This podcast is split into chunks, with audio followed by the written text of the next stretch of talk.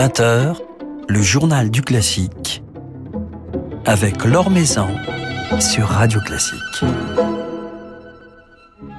Bonsoir à tous. Nous nous glisserons ce soir dans les coulisses de l'Opéra de Paris où vient de se donner une nouvelle production du Faust de Gounod pour la captation, pour la télévision, une production qui sera diffusée vendredi soir sur France 5. Le ténor Benjamin Bernheim et le baryton Florian Sampé qui font merveille sur la scène de Bastille dans les rôles de Faust et de Valentin se sont confiés à notre micro juste après la représentation de vendredi. Nous les retrouverons dans un petit instant.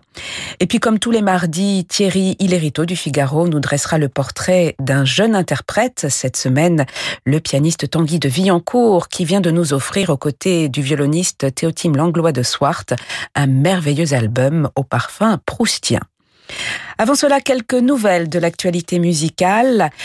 Mathieu Charrière vient de remporter le prestigieux concours de direction de Malte, dont la finale s'est tenue le 19 mars à Kiev, en Ukraine. Laurent Campellone, le directeur de l'Opéra de Tours, qui a accompagné le jeune chef français dans ses débuts de carrière, s'est réjoui de cette victoire et s'est empressé d'inviter Mathieu Charrière. Ce dernier dirigera donc, si les conditions sanitaires le permettent, l'Orchestre symphonique Région Centre Val-de-Loire en concert les 26 et 27 7 juin prochain. Des nouvelles d'un autre concours, le concours international de piano de Leeds.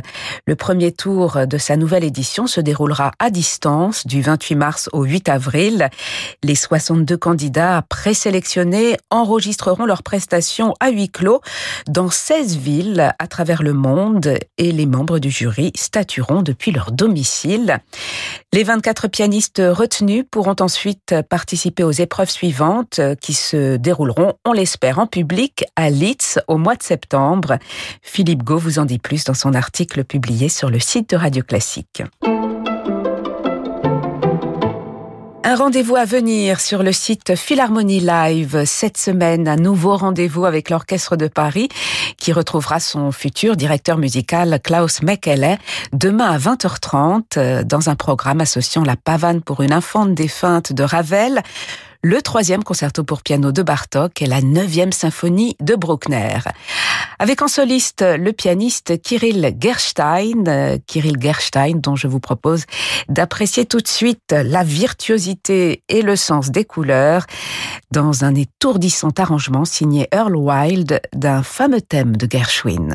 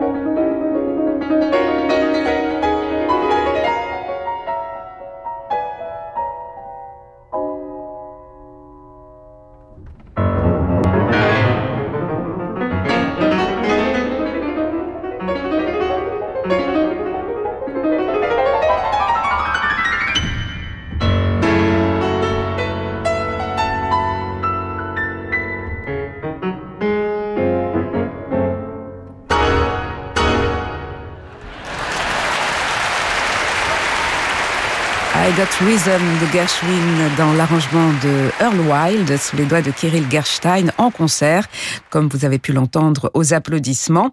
Alors il n'y aura pas d'applaudissements demain soir à la Philharmonie de Paris, mais pas moins de ferveur pour ce concert de l'Orchestre de Paris dirigé par Klaus Mekele, avec donc Kirill Gerstein, soliste du troisième concerto de Bartok, un concert à voir à 20h30 sur le site Philharmonie Live.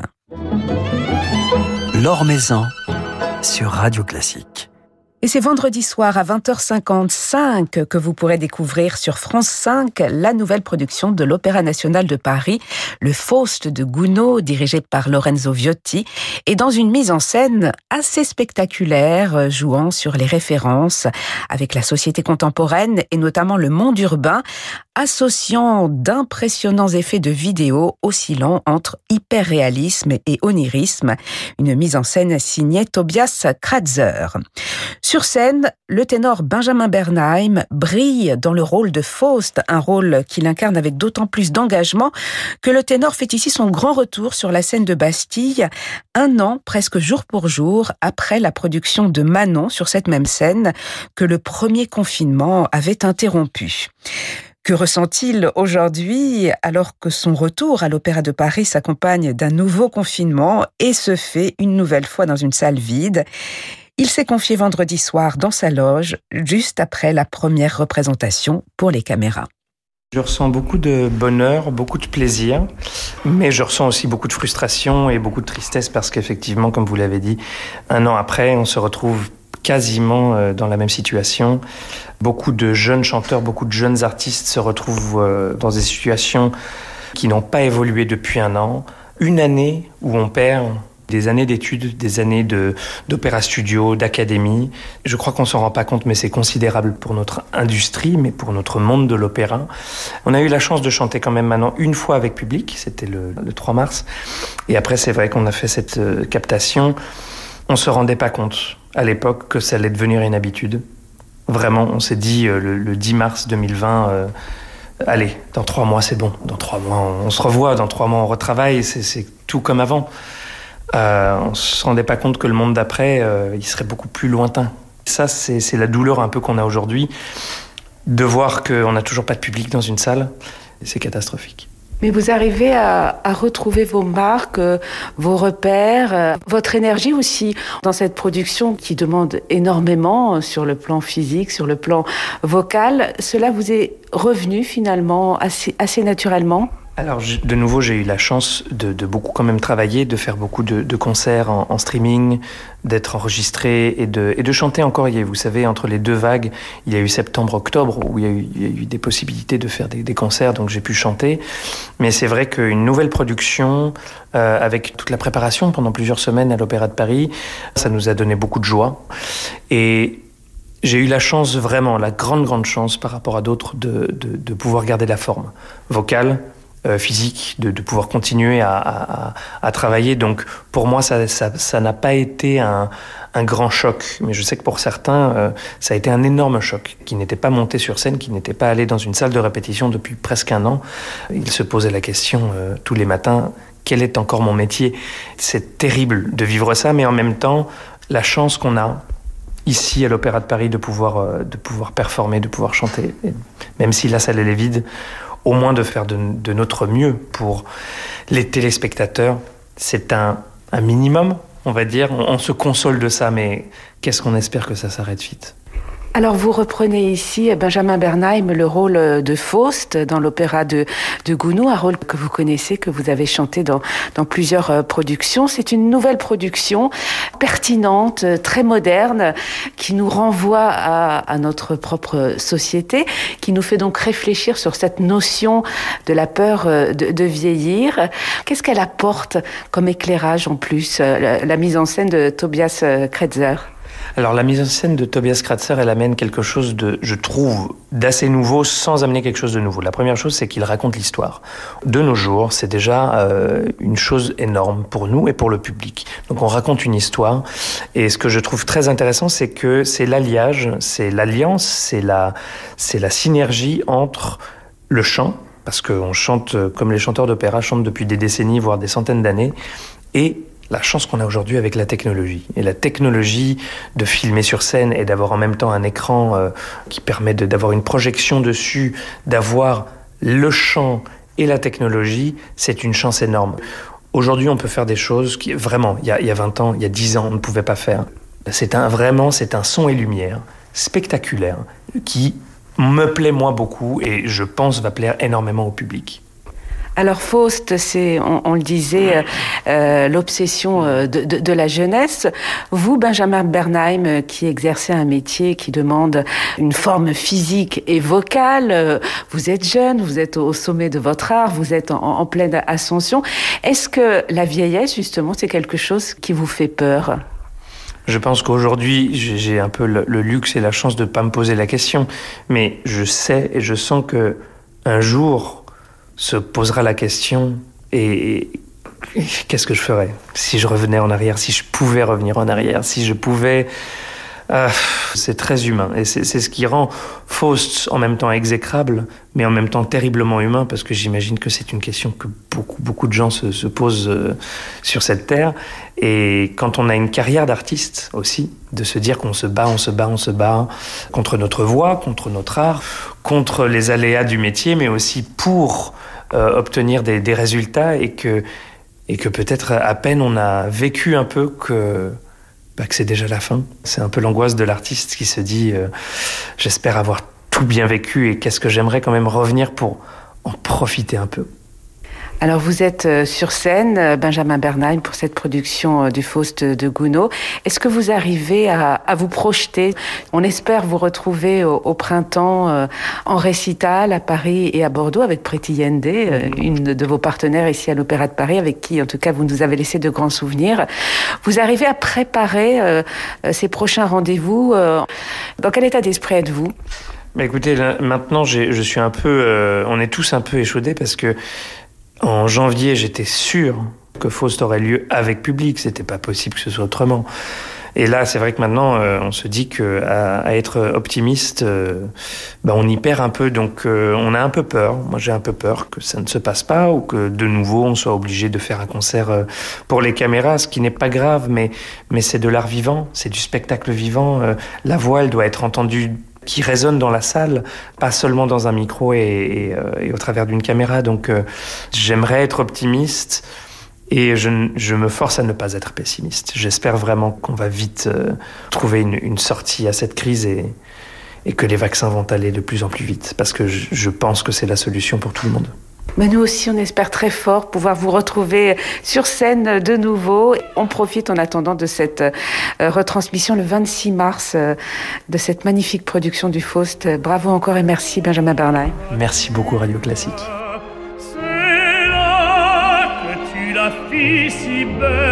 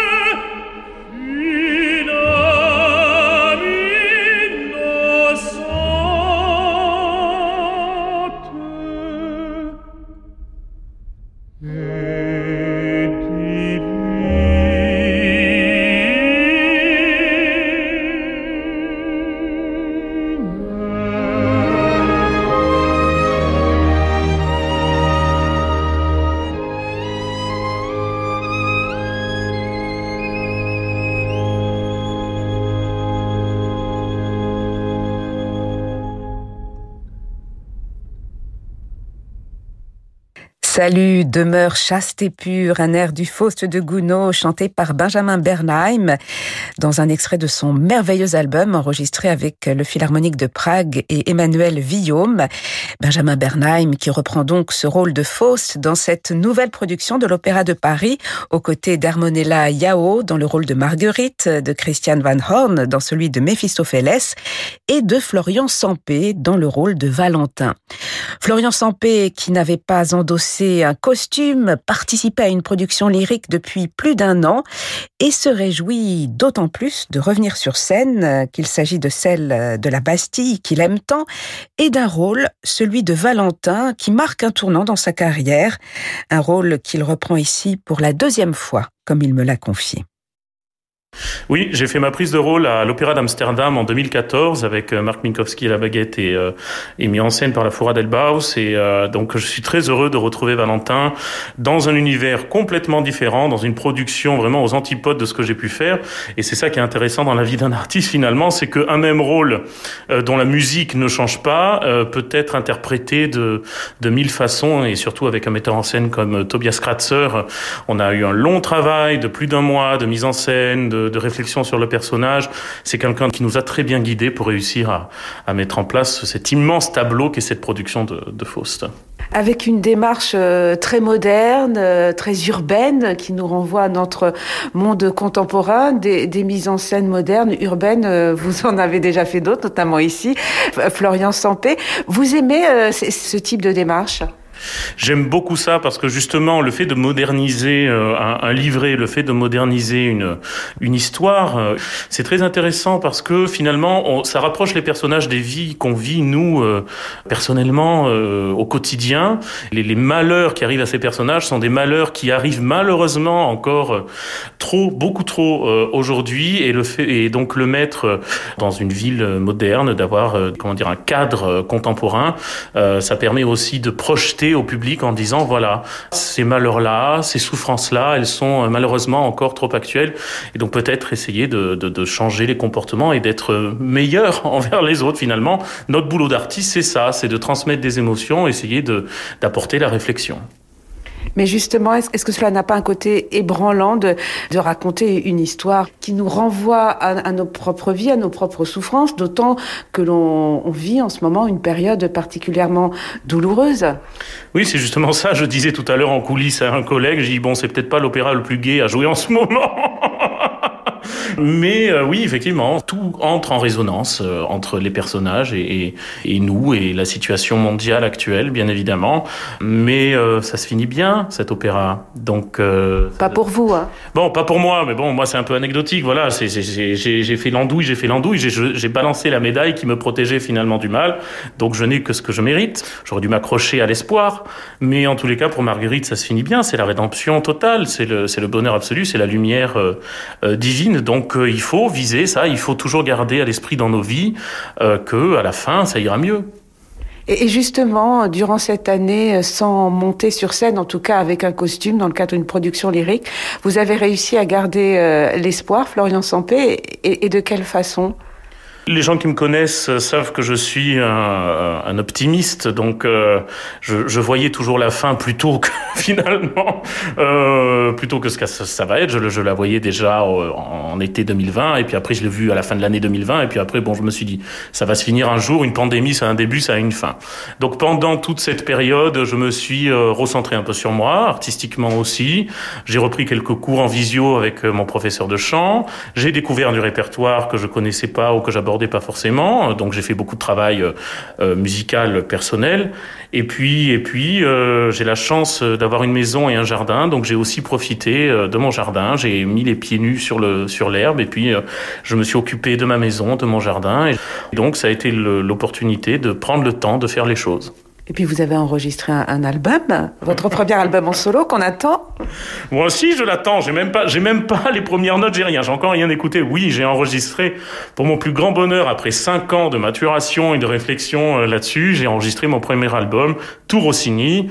Euh, les gens qui me suivent et me connaissent savent que c'est mon compositeur de cœur, euh, que je chante énormément, le Barbier de Séville. Mais j'ai profité de mettre dans, dans, dans, le programme de cet album des choses qui sont moins connues, des choses qui sont jamais données même, hein, des, des opéras comme la Scala di Seta ou l'Occasione fa il ladro qui sont absolument jamais donnés. J'en ai profité aussi pour inclure du Rossini français comme le Contori et une petite surprise à la fin de l'album. Donc ça devrait normalement paraître en janvier 2022. Il va falloir encore patienter, mais euh, il y a eu énormément d'enregistrements, et tant mieux. Et donc du coup, pour la rentrée euh, discographique, il y a une sorte d'embouteillage qui fait que, euh, avec la maison disque Alpha, on a préféré voir un peu plus loin et, prendre le temps de sortir ce petit bébé. Mais on l'attendra, ce bébé. Donc la musique de Rossini, l'un de vos compositeurs fétiches, Florian Sampé. Vous chantez Gounod ici à, l'Opéra de Paris. Vous chanterez Meyerbeer. Si tout se passe bien, on croise les doigts au mois de juin. Mais oui, on y croit très fort parce qu'on garde l'espoir. À Marseille. Donc le répertoire français, la musique romantique française occupe une place de plus en plus importante dans votre vie oui, je dois dire que c'est vraiment le seul changement de répertoire qui s'est fait dans les deux, trois dernières années, parce que ma voix évolue. Euh, au bout de 11 ans de carrière, euh, j'ai beaucoup chanté Mozart, j'ai beaucoup chanté Rossini, j'ai beaucoup chanté le bel canto, j'ai beaucoup chanté le baroque français, et ça m'a amené naturellement, surtout en tant que baryton français, euh, ça m'a amené naturellement vers ce répertoire-là que je veux quand même encore très, on va dire très brillant, très clair. Je n'aborde que des rôles qui sont bons et qui, qui selon moi, bonifient ma voix et qui, qui ne la fatiguent pas. Et donc, euh, par exemple, des rôles comme Athanaël ou des choses comme ça viendront beaucoup plus tard. Mais effectivement, Meyerbeer, j'ai déjà fait les Huguenots ici à Bastille il y a deux ans. C'est très bel cantiste. Donc, euh, c'est un répertoire qui naturellement arrive aussi par le biais euh, de la langue, de l'amour, de la prononciation, de la découverte aussi d'un gros et riche répertoire de mélodies. Et donc, je me suis un peu plus penché sur le répertoire de ma langue maternelle depuis euh, quelque temps. Voilà, donc on se donne rendez-vous au mois de juin à Marseille pour l'africaine de Meyerbeer et puis le, 26 mars à la télévision sur France 5 pour euh, ce Faust de Gounod euh, dans lequel vous incarnez le, rôle de Valentin et vous nous, vous nous bouleversez. Merci encore et bravo Florian Zampé. Merci à vous, merci.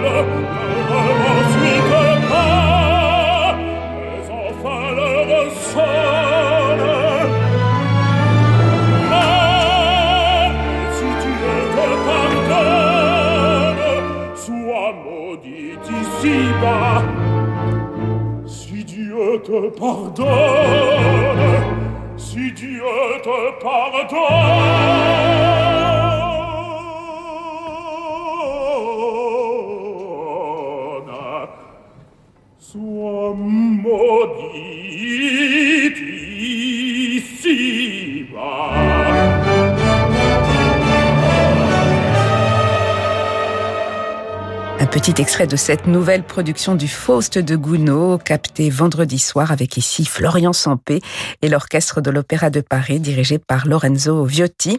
Une production à découvrir vendredi à 20h55 à la télévision sur France 5 et puis en replay sur Culture Box. Nouvelle génération de Thierry Lériteau avec le Figaro. Bonsoir Thierry. Bonsoir Laure. Ce soir, vous nous parlez d'un jeune talent de 150 ans Et eh oui, puisque nous allons parler d'un certain Marcel Proust. Alors vous le savez certainement, l'écrivain aurait eu 150 ans en juillet prochain. Et forcément, on n'a pas fini d'en entendre parler tout au long de cette saison, y compris et a fortiori dans le monde de la musique classique, car cette dernière a joué dans son œuvre, comme dans sa vie, un rôle plus que décisif. Alors il y a bien sûr la grande énigme, celle de la sonate de Vinteuil, compositeur fictif dont l'œuvre est au cœur d'un amour de Swann et plus largement de toute la recherche du temps perdu. Mais la question de savoir à quel compositeur songeait vraiment Proust en figurant cette sonate, question qui continue d'ailleurs encore d'inspirer de nouvelles théories, n'est en réalité qu'anecdotique, car le vrai sujet avec Proust, c'est son amour, invétéré de toutes les musiques, de Couperin ou Jean-Sébastien Bach à ses contemporains, son grand ami, ami intime, Reynaldo Hahn, ou encore Gabriel Fauré, qui est en quelque sorte le soleil autour duquel gravitent ces autres planètes musicales. Sans oublier les romantiques allemands, Beethoven, Chopin, Schumann, dans les salons parisiens l'écrivain s'abreuve de leur musique de chambre et pour piano, et c'est bien souvent à l'encre de leur mélancolie qu'ils puisent les phrases langoureuses de la recherche. Eh bien, c'est pour nous rappeler cette fascinante culture musicale qui était celle de l'écrivain que deux de nos jeunes talents, cette fois bien contemporains, ont décidé de reconstituer un concert que Proust organisa en juillet 1907 au Ritz, un concert hommage au patron du Figaro de l'époque, Gaston Calmette, qui lui ouvrait régulièrement les colonnes du journal. Alors vous vous en doutez, je ne pouvais pas rester insensible à cette démarche. Et d'autant que ce concert retrouvé qui vient de paraître euh, au disque chez Harmonia Mundi est l'œuvre de deux jeunes musiciens français que vous appréciez tout particulièrement et vous n'êtes pas le seul Thierry. Hein. Exactement, vous aussi, Laure, je crois. Théotime Langlois de Svart au violon et Tanguy de Villancourt au piano. Tanguy de Villancourt qu'on retrouve d'ailleurs à l'affiche du festival de Pâques d'Aix-en-Provence. Ce sera la semaine prochaine dans le cadre des concerts Génération Atex. Tanguy de Villancourt qui dans ce concert proustien retrouvé eh bien, joue un rôle clé. C'est en effet essentiellement autour du piano, dont Gabriel Fauré était censé tenir la partie, que Proust avait bâti cette programmation.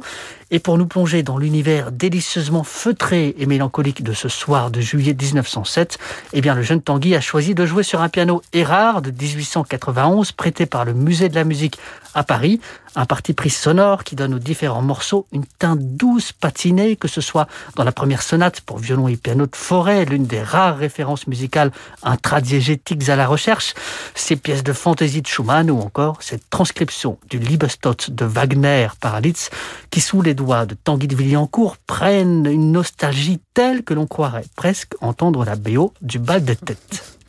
Une mort d'Isolde qui, pour le jeune homme, a d'ailleurs une signification particulière. Hein. En effet, car contrairement à ce que l'on croit encore, parfois Tanguy de Villancourt n'est pas le fils du violoncelliste Dominique de Villancourt, mais son petit cousin. Son père n'est pas musicien donc, mais c'est un grand mélomane et c'est grâce aux opéras qu'il écoute à la maison que Tanguy commence à s'intéresser à la musique classique dès l'âge de 4 ans. À 7, le piano s'impose à lui, sans, dit-il, qu'il puisse l'expliquer, mais qu'importe. Après une première distinction au concours Brin d'herbe, c'est la section junior du célèbre concours de piano d'Orléans. Il intègre le conservatoire de Boulogne et puis celui de Paris dans la classe, excusez du peu, d'un certain Roger Muraro. Mais c'est à Bayreuth qu'il fréquentera assidûment à partir de ses 20 ans qu'il dit avoir eu la révélation en découvrant Tristan und Isolde, qui, raconte-t-il, lui a ouvert des horizons sur la musique jusque-là insoupçonné. On ne s'étonnera donc pas de la sensibilité et du cœur à l'ouvrage qu'il a mis dans ce concert retrouvé. Marcel Proust avait 36 ans lorsqu'il avait imaginé ce concert au Ritz. Tanguy de Villancourt, lui, en a 31, mais on ne doute pas un seul instant qu'il ait pu s'identifier à l'écrivain. Ce dernier tenait lui aussi Tristan und Isolde, et notamment la scène de la mort d'Isolde pour l'une de ses plus grandes épiphanies. Et c'est d'ailleurs en songeant à cette musique très précise qu'il écrira bien des années plus tard l'un des passages les plus émouvants de la recherche, La mort de la grand-mère du côté de Guermantes.